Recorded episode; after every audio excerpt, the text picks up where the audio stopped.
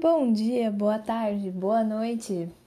Seja muito bem-vindo, muito bem-vinda ao Surtados S.A., o seu podcast surtado na quarentena. Eu sou a Ana Romão e desculpa, gente, não teve podcast na semana passada. É basicamente porque, né, aconteceram umas coisas. Se você estava vivenciando o planeta Terra nessas últimas semanas, aconteceram muitas coisas e ficou meio pesado para mim ter que lidar com, com existir no mundo nessas semanas. E, enfim, é, eu sou uma pessoa que, por várias razões, fica acompanhando as notícias, porque eu também penso muito sobre direito e sobre saúde, faz parte do meu trabalho fazer isso.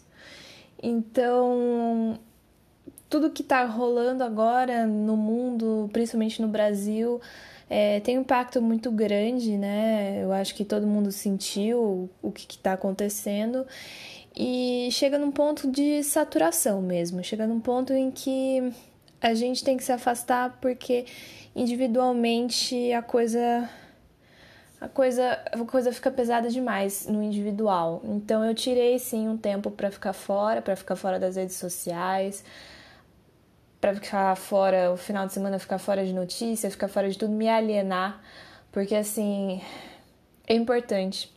É essencial, na verdade, para a gente manter o equilíbrio da vida, porque a gente não pode viver num eterno pânico, num eterno medo, como eu já falei no episódio anterior sobre positividade, não é?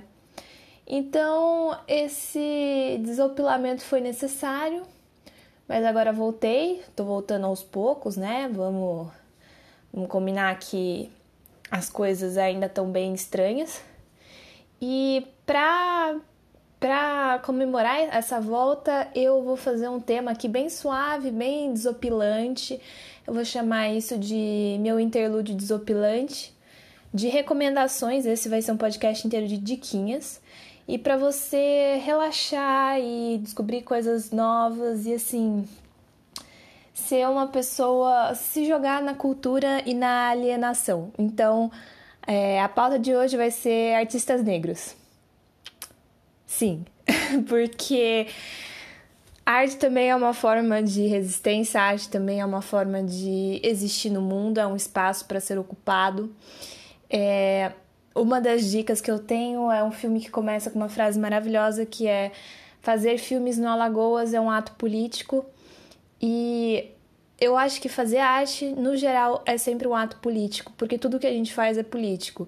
Você pode achar que a política está lá em Brasília, que a política está nos partidos, que a política está é, distante de você, mas tudo que a gente faz é extremamente político, porque política é relação humana.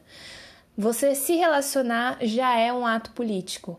E a arte está dentro disso porque a arte ela trata da interação do ser humano consigo e com o outro é, a vida imita a arte, a arte imita a vida, porque elas são coisas que são simbióticas, elas estão se retroalimentando num ciclo eterno.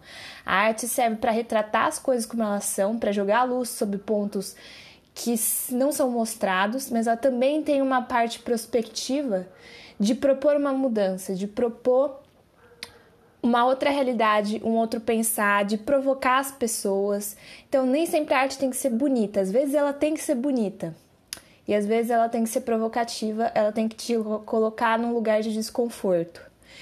E longe de mim querer militar sobre, sobre isso, não é o meu lugar de fala, mas justamente decidi dar destaque para pessoas que têm lugar de fala melhor do que o meu para falar sobre isso e divulgar artistas que são incríveis e que são do meu gosto pessoal. Então, assim, é, vocês que lidem com o meu gosto pessoal, se vocês acharem legal Fico muito feliz porque eu adoro compartilhar as minhas impressões, meus artistas. Se vocês quiserem falar se ouviram, se gostam, se não gostam, eu acho maravilhoso. Então vamos ter essa, essa conversa e essa troca. É, nessa lista que eu criei, eu dividi em três categorias e teve três critérios, digamos assim. Tinha que ser um artista negro, ou preto, eu não sei. Eu ainda tenho dúvida, porque eu já vi muitas coisas sobre isso, mas enfim. Vocês entenderam? É... Tem que ser preferencialmente mulher, então tem alguns homens, mas eu quis dar destaque para artistas femininas. E uh, brasileiro, porque eu acho que a gente já tá americanizado o suficiente, né? Seria muito fácil eu chegar aqui para vocês e falar: ah, eu ouço Beyoncé e Rihanna e Liso e a Santa Trindade da, das artistas. Se você não sabe nenhum desses nomes, é, volte três casas e se informe porque você não vive no planeta Terra, querido. Mas eu quero pegar pessoas que são um pouco menos conhecidas, talvez nem tão obscuras assim, eu espero, mas que eu acho que pessoas que não estão na minha bolha ultra específica talvez não conheçam. Então, as categorias são criadores de conteúdo, e aí eu chamei basicamente influencers, pessoas do Instagram, pessoas do YouTube. É, nós temos aqui música, Bom, música vocês sabem o que é, e filmes, cineastas, essas coisas. E eu tentei ser o mais acessível possível, então tudo está disponível no YouTube e eu vou deixar o, as referências na descrição. Prometo que deixo as referências na descrição, tá? É, então vamos lá, falando sobre a categoria Criadoras de Conteúdo. Eu devia ter uma vinhetinha, né? Mas não, não tá tendo. Vamos começar por uma básica, que assim, quando você pensa em criadoras é, negras no Brasil do YouTube, você pensa em Nathalie Neri. Se você não pensou na Nathalie Neri, eu não sei o que você está fazendo da vida, né? Embora eu me surpreendi, porque eu achei que essas criadoras elas fossem muito mais populares do que do que na verdade elas são. Quando eu fui olhar realmente entrar nas páginas e ver o número de inscritos, nenhuma delas tem um milhão de inscritos. Gente, o que vocês estão fazendo das suas vidas? Porque essas mulheres são maravilhosas e como assim elas têm, tipo, 600 mil inscritos? E outros conteúdos têm 25 milhões de inscritos. Então, assim, vamos promover os amiguinhos. A Nathalie Neri é, tem um canal com o mesmo nome dela, que eu sou do, do tempo em que chamava Afros e Afins. Não sei quando ocorreu essa mudança. Ela é super novinha, ela tem 25 anos e ela fez, ou faz, eu ainda não sei se ela se formou exatamente, Ciências Sociais na Unifesp. É, ela fala, ela começou o canal basicamente falando sobre, na verdade ela começou falando sobre tranças, porque ela fazia muitas, é, fazia trança, né, para ganhar uma grana e ela, por ter esse background de ciências sociais, ela começou também a falar sobre temas é, sobre negritude e sobre racismo e discriminação, mas sempre de uma forma bastante embasada. Então, quando ela fala, você vê que ela tem uma uma base teórica por trás, é muito interessante. E ela fala de uma forma didática e tranquila, e realmente o vídeo dela tenta ser muito explicativo, que é uma coisa que eu vejo assim Olha, ninguém tem a obrigação de ensinar a gente branco sobre racismo, então não exige que as pessoas sejam compreensivas com a nossa ignorância. Eu falo nós porque eu também, enfim, sou ignorante em muitas coisas. Então, ela é um negócio legal para você para você descobrir. Se você quer saber sobre essas pautas, ela é bastante didática, ela dá bastante conteúdo e, e é muito legal de assistir. Além disso, ela fala bastante sobre sexualidade, uma coisa interessante que eu não sei se devia falar, porque, enfim, eu acho que as mulheres são completas em si, mas ela namora o Jonas, que tem um canal também no YouTube, que é um homem trans, e aí ele compartilha a experiência dele como uma pessoa trans. E enfim, aí isso acaba interligando, porque enfim, são um casal. Espero que ainda seja um casal, porque senão estou falando muita besteira. Mas então também são bem fofinhos, tal. Ela também é muito coerente na questão da sustentabilidade. Tem muita gente na internet que fala sobre sustentabilidade, mas enfim, é uma coisa bastante superficial e bastante é, complicada de se falar. Mas ela, uh, ela é bem coerente nos posicionamentos dela. Ela é vegana, ela compra as coisas em brechó e reforma as coisas em brechó. Você vê que no canal dela quando ela fala de beleza, ela procura sempre coisas que sejam naturais. Tem alguns DIYs, esses do it yourselves, é, sobre maquiagem, tipo botar pó de cacau na cara. Eu não tenho, eu não sei, eu nunca tentei fazer isso. Aromaterapia. É... Ela vem de um lugar muito vibes, mas a impressão que eu tenho, pelo menos eu não conheço ela, adoraria conhecer, é que no dela a vibes é verdadeira, é a essência, sabe? Porque ela não veio de um lugar com tanto tanto recurso. Ela não é uma, nenhuma blogueira rica, nem nada disso. Então ela comprava um brechó porque ela precisava. Enfim, ela desenvolveu tudo isso porque veio de um lugar de pesquisa, de estudo, de experiência pessoal, de experiência de vida, e não simplesmente um conjunto de estética que ela comprou no pacote Vibe Estilelê, sabe? Então, eu gosto do jeito que ela trata esses temas que às vezes são muito batidos nas nossas timelines e a estética dela é bem legal, são tons sempre de verde, a montagem dos vídeos também é bem legal. Combina com o cabelo dela, né, que é verde. E comentário inútil, né? Mas é, ela transparece muita calma, é muito tranquilizante, a estética dela é muito tranquilizante, é tudo bem coerente. Pessoas que gostam de algo que seja esteticamente é, satisfatório eu acho que vão gostar do canal e do conteúdo dela também no Instagram, etc. A próxima influencer, eu acho horrível chamar as pessoas de influencer, mas enfim, é a Ana Paula Shongani. Shongani, a mulher empreendedora, meu Deus. Olha só, ela é formada em design, é estilista e sócia fundadora, dá licença, sócia fundadora da marca dela, Shongani. Ela também é mãe de uma menininha chamada Ayo, eu não sei se esse é o nome completo dela ou um apelido, acho que é um apelido.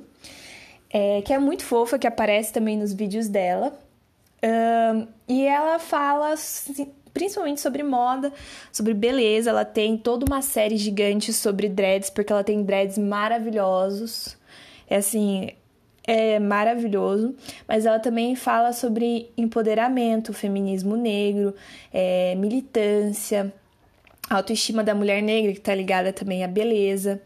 E eu gosto da fala dela porque é sempre uma fala muito animada, muito assim de papo de amiga, sabe? Então você já fica, você já se sente à vontade assim com ela. E é sempre é, uma coisa simples, direta e para cima para falar dos temas, e às vezes são temas complexos, mas é sempre uma preocupação de fazer um conteúdo que seja é, acessível e que seja é, fácil de assimilar, o que é muito difícil em alguns casos. Então, gosto muito dela para questão de moda, para questão é, de militância também. Aí tem a Gabi Oliveira, que também é outra gigantesca, antiga do YouTube. É, antiga nada, ela tem 27 anos, mas ela tá faz um tempo nessa roda. Ela é formada em comunicação social e o canal dela começou como Papo de Pretas e hoje se chama Gabi Oliveira mesmo. Ela é não oficialmente a dona do sorriso mais bonito do Brasil, porque quando ela sorri, você sorri com ela. É impressionante. É, eu, ela deu uma bombada uns dois anos atrás com um vídeo chamado Tour pelo Meu Rosto, que é derivado daquele vídeo que deu uma polemizada uns anos atrás, que era o Tour pelo Meu Corpo, que eu não vou entrar em detalhes, mas enfim, que as pessoas faziam uma tour pelas coisas, como era o corpo delas, que elas gostavam, não gostavam. E aí deu uma polêmica de apropriação, né? Porque começou com uma influencer chamada Luísa Junqueira, que eu também gosto muito dela e deram crédito para outra, enfim. A tour pelo meu rosto é um vídeo que ela faz uma tour, só que só pelo rosto dela, indicando os traços que são considerados feios. Como assim traços que são considerados feios? Traços que são característicos da das pessoas negras, da negritude, então os lábios mais volumosos, é, o tipo de nariz, a cor da pele, obviamente, é, ela vai falando sobre isso. São traços que ninguém quer ter. Por que ninguém quer ter? Eu não vou entrar nesse assunto porque eu ainda tô, tô estudando isso. Eu queria ter fazer um podcast sobre isso até, mas eu ainda tô estudando o assunto e vendo com outras pessoas para falar sobre isso. Mas faz parte basicamente daquela ideia do estereótipo. A norma padrão é você ser branco e o branco é naturalizado como normal. Então, se você difere da norma, você acaba sendo classificado como feio. Então, ninguém quer ter traços que sejam desviantes, e quanto mais desviante do, do da raça branca, é, mais feio e indesejável você é. E aí tem toda a questão, por exemplo, de colorismo, passabilidade, etc. Que aí são outros assuntos. Mas enfim, é, ela começou, ela bombou com esse tour pelo meu rosto. Ela é primordialmente uma blogueira de beleza, mas também faz coisas sobre assuntos, comenta assuntos é, relacionados ao que acontece na, do mundo pop e racismo e discriminação. E também é lifestyle. É, ela fez várias campanhas com o YouTube, com a ONU, tem o seu próprio TED Talk. Aliás, eu acho que todas que eu vou indicar têm o seu próprio TED Talk, que já diz muita coisa, né? E vocês podem procurar. Eu acho são são pessoas que têm muito conteúdo para passar. Aí nós chegamos numa que é assim, é, queridinha do momento, Nath Finanças. Gente, por que Nath Finanças não tem pelo menos meio milhão de inscritos? Eu não sei. Estamos fazendo errado, porque se você uma pessoa que não entende de finanças, que é de humanas, que no final do mês você tá no cheque especial para comprar uma coxinha, você precisa da Nath Finanças na sua vida. A Natália Rodrigues, ela é uma menina super novinha, tem 21 anos, ela tá fazendo ainda a faculdade de administração e ela ensina no canal dela como lidar com dinheiro, que é uma coisa que assim, educação financeira no Brasil não existe. Se eu não tive educação financeira, que já eu sou uma pessoa classe média que tive mais oportunidades na vida do que o público-alvo da Nath Finanças, se eu não tive, do alto do meu privilégio classe média, então assim, ninguém tem educação financeira, ninguém sabe lidar com dinheiro. E ela vai, pega na sua mão e fala: "Vamos juntos, vamos entender o que é isso". E assim, desde o básico até como fazer um orçamento, como você pode economizar, é, o que é o FGTS, o que, que é previdência, o que, que é investimento. Sim, você pode investir com pouco, não é investimento. Eu achava que era um negócio que você tinha que ter, sei lá, 100 mil reais para investir. De repente tem lugares que você pode investir com 30 reais que eu já fiquei, nossa, meu Deus, sério? Não que eu tenha grandes investimentos, mas enfim. É sempre bom saber sobre fintech, sobre tudo. Ela explica assim, ela descomplica o mundo das finanças para todo mundo que é de humanas. Ela explica como você sai do Serasa, como você sai do SPC, já que Cirão da Massa não, não rolou, não tá rolando, inclusive tá rolando ladeira abaixo, né? Mas assim, desde isso até o empoderamento, a, a questão de controlar o seu próprio dinheiro, eu acho que tem muita tem um lugar muito específico, muito bom de você controlar o seu próprio dinheiro e aprender a usar o seu próprio dinheiro. A independência financeira ou a maior autonomia financeira empodera as pessoas. Embora empoderar seja uma palavra que já foi usada muito, eu acho que é válido nesse sentido. Ela, enfim, tá em todos os lugares, ela viralizou com é, o meme do Nath Finanças, eu falei com você, toda vez que a pessoa faz uma compra idiota, ou que você entra no cartão no final do mês, você prega uma foto da Nath Finanças e fala Nath Finanças. Eu falei com você, comprei as blusinhas tudo parcelada na Renner. Aliás, fique em casa, compra no site, tá? Não compre, não, não, compre, mas se você for comprar, compra pela internet. Pelo amor de Deus, fique em casa, não vai fazer fila do lado de fora da Renner para dar rolê, né? Era só o que faltava.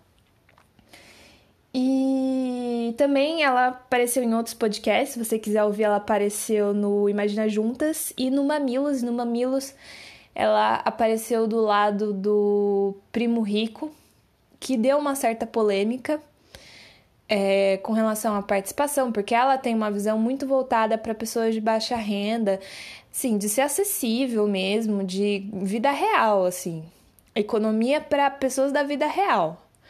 E o primo rico é economia para pessoas que estão fora da realidade voando de helicóptero, né? Então, enfim, é... teve isso. E o último que eu vou indicar é o Tássio Santos, que é um maquiador profissional do interior da Bahia, que tem o um canal Herdeira da Beleza. É, ele nesse canal ele fala sobre maquiagem, é, sobre beleza negra. Ele ensina truques de maquiagem, é, explica coisas do mundo da maquiagem, da beleza, da skincare, mas ele faz isso também de uma forma politizada. Para você que achou que maquiagem era uma coisa superficial, é, literalmente, mas também é um ato político, o ato de, de maquiagem e tudo que envolve a indústria da beleza. Então ele tem um quadro, que foi um quadro que tornou ele muito popular, que é A Cor Mais Escura, em que ele pega as marcas de base e ele testa numa modelo, que é a modelo dele chama Joyce Lima, inclusive maravilhosa. Descobri que ela é novíssima, meu Deus. Ela, acho que ela ainda tá no colégio. E é, ele testa porque ela tem a pele retinta e ele testa o tom mais escuro das bases para ver se as marcas acertam. E 90% do tempo as marcas não fazem bases que funcionam nesse tom de pele.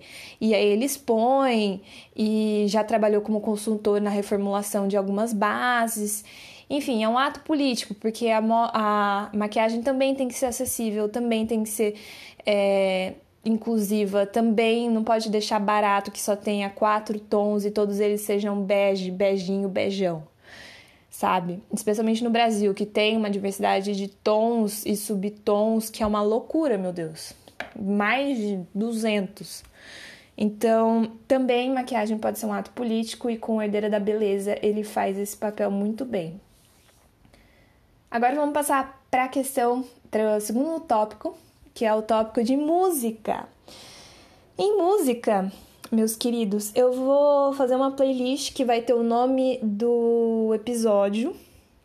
Então, eu ainda não decidi qual é o nome do episódio, mas o nome do episódio vai ser a playlist no Spotify, tá? Então você procura no Spotify a playlist com o nome do episódio que vai estar tá lá. É... Vamos começar com Rico da Laçã.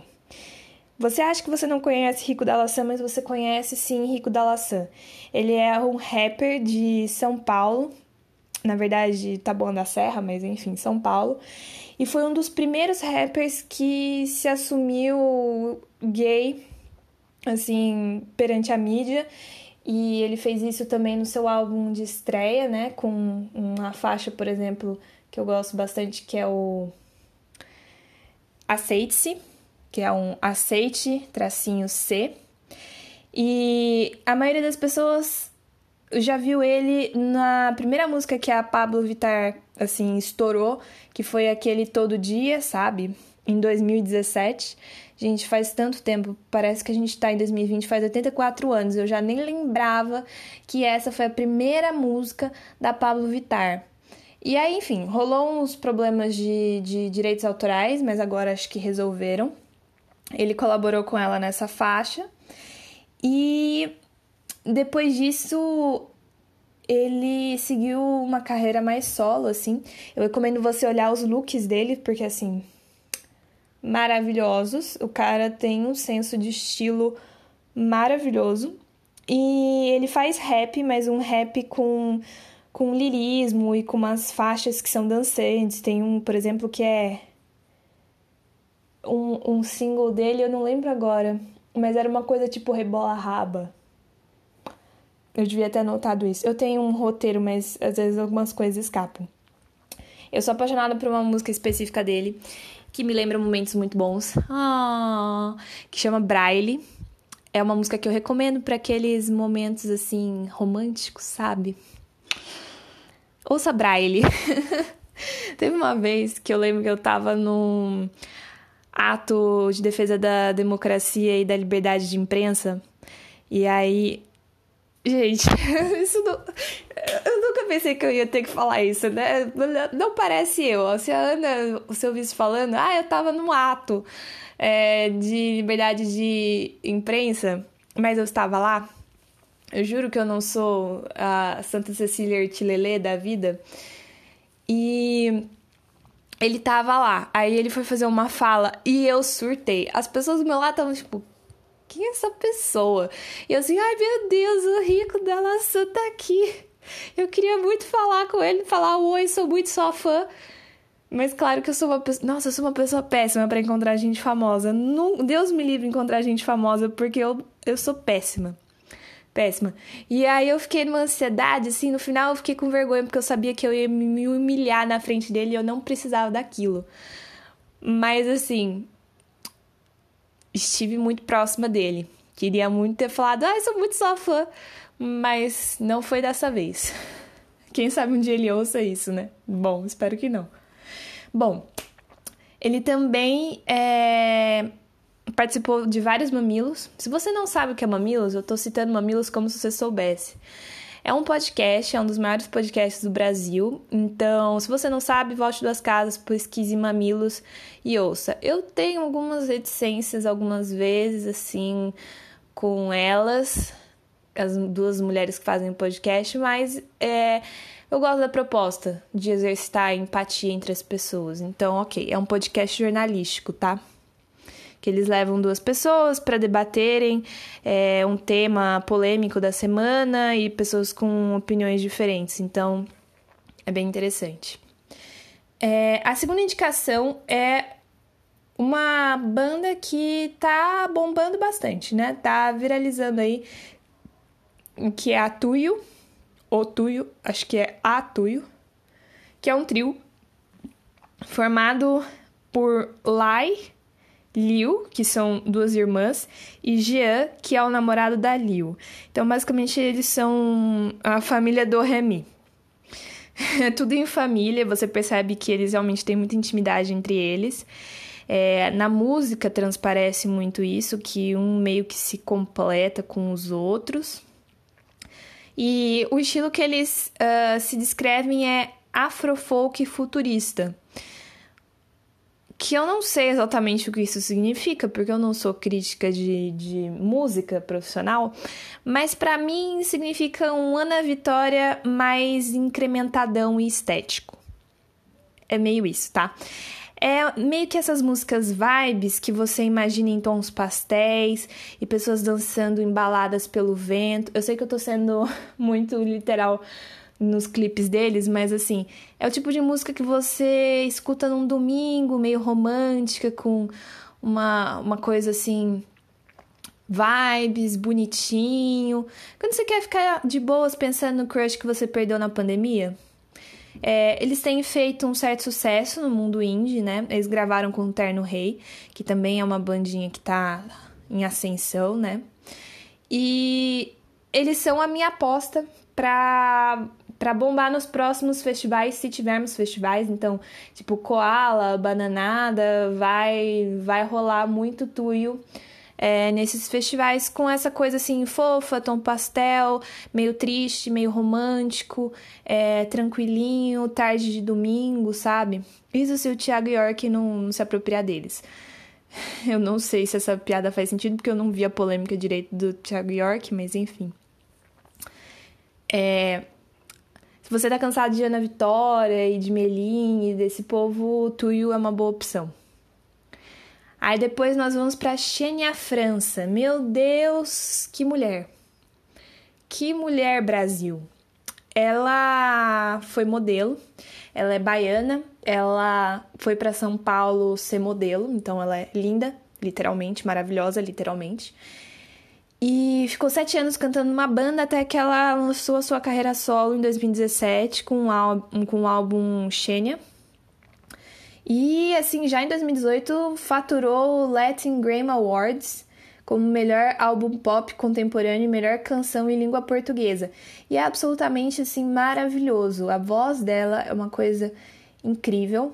Ela canta, assim, é um jazz moderno com umas pitadas de ritmo latino e africano, então às vezes tem umas músicas que tem uns batuques, tem um, um, diferenciado, e tem umas músicas que são com um toque mais eletrônico, mas, mas sem perder essa essência de jazz e R&B, né? E as letras também são políticas, então ela fala sobre coisas temas como feminismo, como a cultura negra. Uma das músicas que é a mais popular dela no momento é, tem influência do Yorubá, que é o idioma. é, que tem um clipe incrível também, que é Pra Que Me Chamas. Se precisar ver só alguma coisa, veja Pra Que Me Chamas, que é muito bom.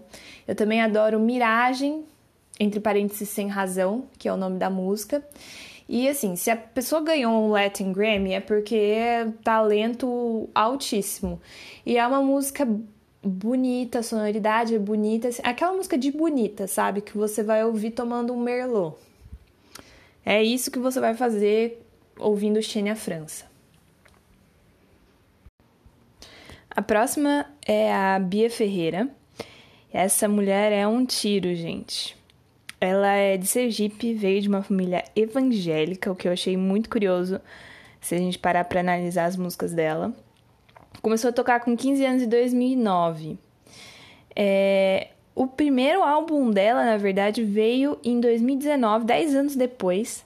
É o Igreja Lesbiteriana, um chamado. Então você já começa falando impacto. É bem impactante mesmo. Mas ela já tinha feito apresentações ao vivo, já tocava, enfim, já tinha aí construído uma carreira. Ela tem uma sonoridade bastante rasgada, né? Voz, violão, é... as harmonias são simples, mas são boas, são de bom, bom gosto. Mas o que chama atenção mesmo nela são as letras, né? As letras são bem fortes e eu acho muito interessante porque é uma mistura de relato com poema, então tem rima, tem ritmo, tem, tem tudo, mas assim, são bem diretos sobre racismo e feminismo e desigualdade. Então ela é. Eu queria saber o signo dela, né? Porque ela é o tipo de pessoa que joga as coisas na cara e coloca tudo na vista, em cima da mesa. E você que lide com isso. Ela colocou numa entrevista que ela se define como artivista, que eu achei maravilhoso. E ficou bem ruim no meu sotaque, mas enfim. É... Ela começou a ter sucesso com uma música que chama Cota Não é Esmola, então daí você já, já tem uma base do que, que é. E é bem legal. É bem interessante. É, você pode.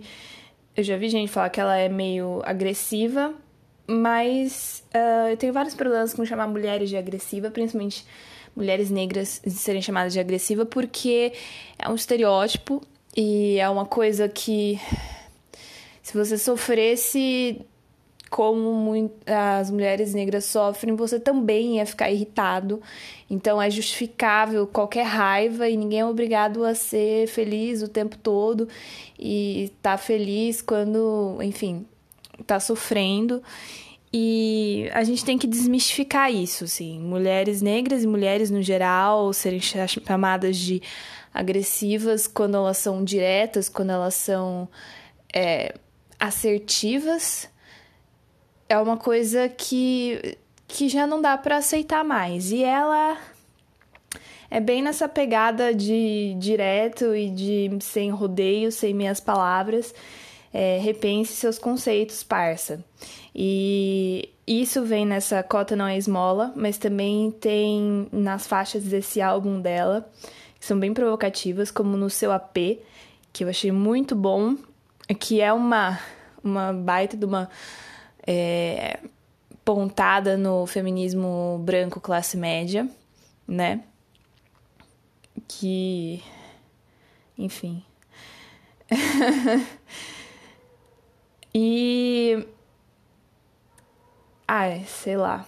É, me perdi aqui. E não precisa ser Amélia, que eu não sei se vocês lembram. É uma referência bem recorrente no Brasil, que é um samba da década de 40 é, sobre a Amélia, que era uma mulher de verdade. Não precisa ser. Porque ela era submissa. E não precisa, a ideia não precisa ser Amélia, não precisa ser submissa para existir, para ser mulher de verdade. Na verdade, é o contrário. É, é realmente uma arte com, com crítica e com ativismo e com militância que é muito legal e é muito importante. É, Drick Barbosa é a próxima. Ela já tá famosinha até, uma rapper paulistana, tem um estilo impecável, assim, que dá pra ver nos clipes, depois eu vou falar um pouco mais sobre isso. É, ela tem uma vibe, apesar de ser rapper, ela tem uma vibe mais suave em muitas das músicas dela. Então tem uma sonoridade mais R&B, é, um pouco mais melodioso. Embora o discurso dela nas letras seja bastante empoderador de se colocar, de, de colocar-se como uma mulher negra ocupando um espaço, de ter essa ousadia de se amar, né? Porque ela tem, por exemplo, é, na música Liberdade, é, que faz parte também, eu gosto bastante do novo álbum dela, né? O último álbum é, que chama Drake Barbosa tem Herança e Rosas. São duas músicas que também são bem interessantes. Ela tem uma um padrinho, como padrinho Emicida, que ela também lançou algumas músicas com ele, que também é legal. E fez umas colaborações com um grupo de pagode dos anos 90, que agora eu não vou lembrar o nome, mas também tem isso, rap com pagode pode dar certo. E uma música que é a Tem Quem Joga, com a Carol com e com a Glória Groove, que é assim, maravilhoso. O que eu achei muito interessante nesse álbum novo dela é que os clipes das músicas foram produzidos, bom, por uma mesma produtora, e todos eles têm a mesma identidade estética, então é um cenário assim razoavelmente simples, que joga com cores, cada música tem uma temática de cor específica, então Rosas é rosa, Herança acho que é amarelo, tem uma outra que é vermelha, e formam um conjunto harmonioso que eu acho que é um cuidado bem interessante de, de observar, né? o estilo dela também é maravilhoso. Uh, depois, nessa pegada de rap, nós temos a Tássia Reis, que é uma das primeiras é, rappers é, femininas no mundo, no cenário do Brasil. Ela lançou o primeiro disco dela em 2014, que é rap e trap, mas também tem umas pegadas bem brasileiras, né, de samba. A voz dela é muito doce, é bem é, melodiosa. Ela lançou no começo da carreira uns álbuns mais politizados, mas em 2019 ela lançou Próspera, que é um álbum um pouco diferente. Ele foi muito aclamado pela crítica, porque ele é um pouco mais intimista, ele é um pouco mais é, doce, né? Mais suave, romântico. Você olha a capa, a capa é rosa, assim. Então ela trouxe um pouco mais é, de melodia, de umas músicas mais românticas, mais introspectivas e não tanto uma militância escancarada. Ela fala que a própria existência dela já é, já é um, um ato, né? Que eu acho bem interessante. Ela falou que esse álbum ela não sentiu que ela precisava realmente é, fazer uma declaração tão aberta. Ela tentou voltar por um álbum de se cuidar e de voltar para dentro, que eu acho que é uma visão muito interessante para um álbum, assim. E combina, se você vê o álbum, ele realmente combina com essa ideia. É, eu gosto particularmente da faixa Euro-Dólar, que é um clipe maravilhoso, uma estética maravilhosa e tem vários caminhos. Ela formou um, um grupo lá de, é, enfim, de, de empoderadas que inclui inclusive a Lineker, então tem vários famosos que fazem parte desse grupo. Famosos, assim. É, famosos no lado indie? Não sei. Mas enfim, a Lineker tá no clipe e é muito bom e esteticamente é muito interessante e bem produzido, né? Aí nós vamos para a última parte desse podcast, que é sobre filmes. E aí, filmes no, no Brasil é complicado, né? A gente ainda. É, o audiovisual no Brasil é um setor que estava ganhando muita notoriedade nos últimos anos, né? Vide os nossos filmes sendo premiados e reconhecidos, né? Eu sei que parece que faz muito tempo, mas não faz tanto tempo assim. No começo do ano, por exemplo, a gente foi até indicado a um Oscar. Não sei se vocês lembram disso. É, mas tá capengando e está seriamente ameaçado. Não sei se vocês viram as notícias da Cinemateca que saíram essa semana, os negócios estão complicados, né? E tem um filme que eu também vou indicar aqui, que começa com uma frase bem impactante, que até me motivou a, a fazer esse podcast mesmo. É, ele começa falando: fazer cinema em Alagoas é um ato político. E. Claro que no Alagoas é um ato político, mas eu acho que dá para extrapolar para para todo o Brasil. Fazer cinema no Brasil é um ato político, porque você tem que atravessar tanta diversidade e tantas coisas. Pessoas que trabalham na área do audiovisual são pessoas que eu admiro muito por conta disso. Eu vou dar duas indicações de diretores, produtores, é, são meio que tudo, né? Realizadores, cineastas, é, que são a Yasmin Tainá e o André Novaes. A Yasmin Tainá é, assim, um fenômeno. Cineasta, diretora, é, produtora, enfim. É, ela tem 27 anos, é de Nova Iguaçu e já fez um monte de coisa. É, mas o filme mais famoso dela é um curta que chama Cabela, com K. Então é K Bela, de 2015. É, Cabela ganhou o melhor curta-metragem da diáspora africana da Academia Africana de Cinema em 2017 foi convidado para dezenas de festivais ao redor do mundo, dentre eles o Festival Internacional de Cinema de Roterdã e o FESPASO, o Festival Pan-Africano de Cinema e Televisão de Ouagadougou, em Burkina Faso. O maior festival do, do continente africano. Eu espero que eu tenha falado os nomes certos, mas hum, se eu estiver errado, perdão, gente. Cabela é, foi um filme que. A, a história é bem interessante, no sentido de que eu vi uma entrevista com ela falando que ela gravou, fez inteiro o filme. O filme tem 20 minutos, é um curta, né?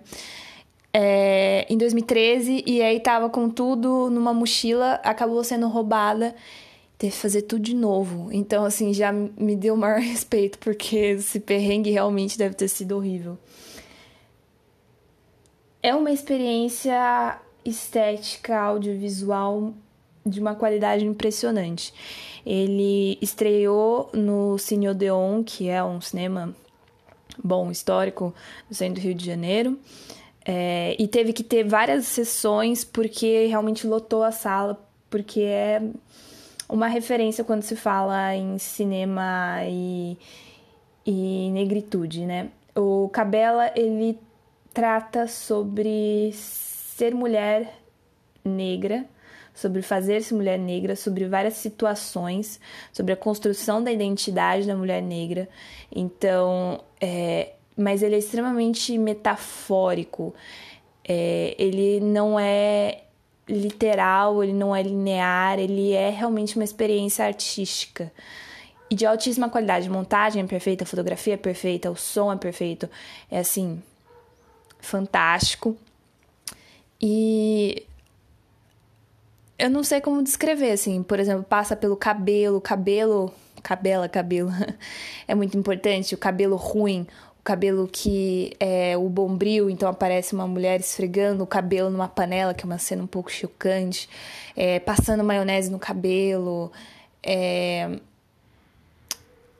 é, cena de você ter, ter uma cena impactante que é a mulher passando tinta branca na cara. E, assim, eu descrevendo parece uma coisa horrorosa, mas é muito lindo. Eu acho que é um adjetivo bom também. É lindo e é forte e impactante. E eu acho que se você tiver que ver alguma coisa desse episódio, veja a Cabela, tá no YouTube, é disponível para todo mundo ver tá?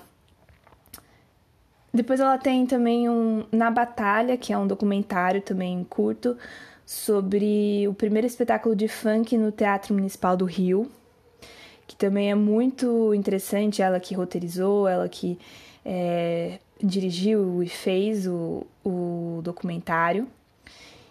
E aí ela Aí você tem o André Novaes. O André Novaes, ele é um diretor, produtor, é, ator do, de Minas Gerais, do interior de Minas Gerais, é, de Contagem, que eu achei muito interessante porque a gente está sempre nesse, nesse eixo Rio-São Paulo e Minas aparece despontando com produções, né? Ele se descreve como diretor, produtor executivo e roteirista, e ele tem uma produtora que chama Filmes de Plástico, que fez todos os filmes dele.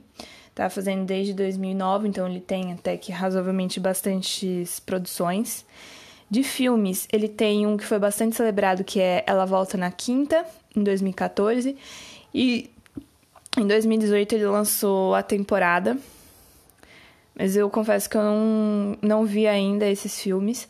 O que eu posso indicar para vocês que é de graça numa plataforma que depois eu vou explicar e também tem no YouTube, no canal dessa própria Filmes de Plástico, é curtas. O primeiro curta é pouco mais de um mês, de 2013, que é interessante que é ele mesmo que atua e uma outra atriz, né?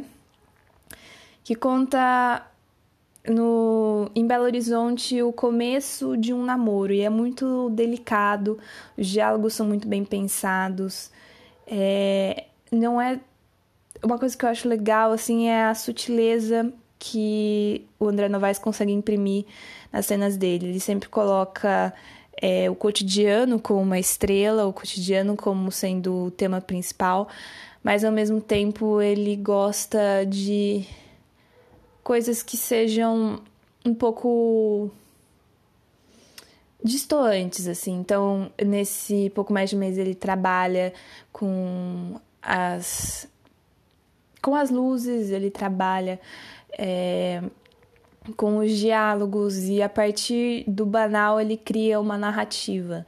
E todo mundo que já começou o namoro sabe mais ou menos essa sensação e é meio que essa sensação de estranhamento que ele passa durante esse curta que eu achei fofo, mas não exatamente fofo. É você vê representado, você vê representado também, sei lá, Minas Gerais, que não é uma coisa comum. E o jeito de falar, o jeito de se expressar é muito, é tudo muito sutil e colabora somatória de tudo for, forma um filme muito interessante. E o outro que é esse pouco mais de um mês, aliás, eu esqueci de falar, ele foi menção honrosa do júri na 45ª quinzena dos realizadores é, realizadores não, dos sei lá, produtores do Festival de Cannes na França. Então, realmente, uh, o André Novaes ele apresenta os curtas e os filmes deles em vários festivais. Então, os filmes figuraram em vários locais, na Suíça, na Suécia, na Europa no geral, é, no Brasil, ao redor do Brasil, em outros países. É, ele roda bastante com os filmes dele. E o outro filme que eu vou indicar também que está disponível no YouTube é o Quintal, de 2015, que é um filme muito bom. Eu achei muito bom, foi assim, uma das melhores coisas que eu fiz essa semana. É, que retrata o dia a dia de um casal de idosos é, em Contagem, né? Que é uma cidade do lado de Belo Horizonte. Que os, os, uh, os personagens principais são os próprios pais do André Novaes, que eu achei um detalhe interessante. E assim, conta um convívio de um casal, mas tem uns elementos surreais, assim acontece umas coisas, assim, um buraco no quintal. E aí você vê umas incongruências com a realidade que causam um estranhamento que é muito legal. Assim, é um filme meio abstrato. É um filme que você pode não gostar, mas eu gosto pelo estranhamento e eu gosto é, pelo descompromisso com uma narrativa estrita. Então ele abre muitas possibilidades e ao mesmo tempo que ele é um pouco fantasioso, ele também é, retrata muito bem uma realidade, assim. É... Ah, ele retrata como é a vida, né? A vida real, que não é produzida no Projac, em que todo mundo conhece, quer dizer, todo mundo conhece, sei lá, mas ele mistura isso com um pouco de fantasia e fica muito legal. Eu recomendo muito Quintal. Aí, voltando, a Yasmin Tará é uma pessoa tão incrível que ela criou uma plataforma que chama Afroflix. Afroflix é a Netflix afro. Literalmente. É uma plataforma colaborativa que disponibiliza gratuitamente conteúdos audiovisuais é, online que sejam pelo menos com uma pessoa negra é, na equipe técnica ou na equipe artística. Então, são todos conteúdos nacionais por enquanto, os conteúdos são em português e precisa ter alguém negro na atuação técnica ou artística. É, e aí é bem variado, assim. Tem filme, série, websérie, programa, vlog, clipe. Tem, acho que os vídeos da Nathalie Neri também estão na plataforma. É, em geral, eles são escritos, dirigidos e ou protagonizados por pessoas negras. Então, é uma plataforma que faz essa divulgação de artistas, é tudo gratuito e é muito legal entrar aí. Eu vi alguns. É, eu vi alguns curtas que eu achei bem interessantes. Então, sendo tudo gratuito, eu acho que vale a pena, já que você está consumindo mais conteúdo na internet por causa da situação atual, vamos consumir um conteúdo diferente, né? Então, eu indico um clipe A Mulher do Fim do Mundo, que é o que sobra depois que o carnaval passa. Aquela aquela famosa indagação que você tem quando já acabou tudo na avenida, o que que acontece? E um curta chamado Som, que é S O acento N, uh, que conta o começo, o meio e o fim, não necessariamente nessa ordem, de uma relação de duas meninas, uma branca e outra negra, é, em São Paulo. Ai, saudade de São Paulo. E eu achei bem assim. Ele começa meio ah, mas ele termina muito interessante do ponto de vista da montagem e da da, da cinegrafia mesmo, da fotografia e da forma como foi feito. É interessante e assim é bem realista. Eu, o que eu gosto na verdade é o, o realismo, assim.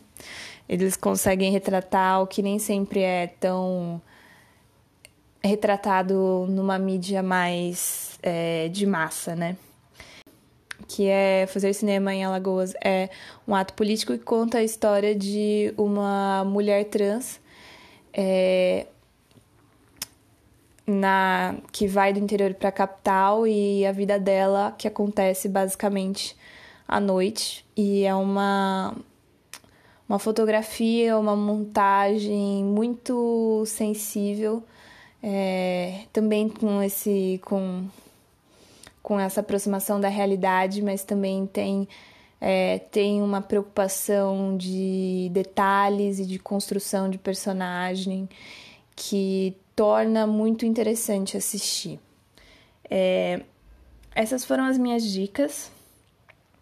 Uh, se vocês gostarem, me mandem mensagem, me respondam. Vocês conhecem, não conhecem, se acharam interessante ou não. É, vai estar tá tudo descrito é, na descrição do episódio. E é isso, gente. Fiquem bem e até o próximo episódio, que eu espero que seja logo.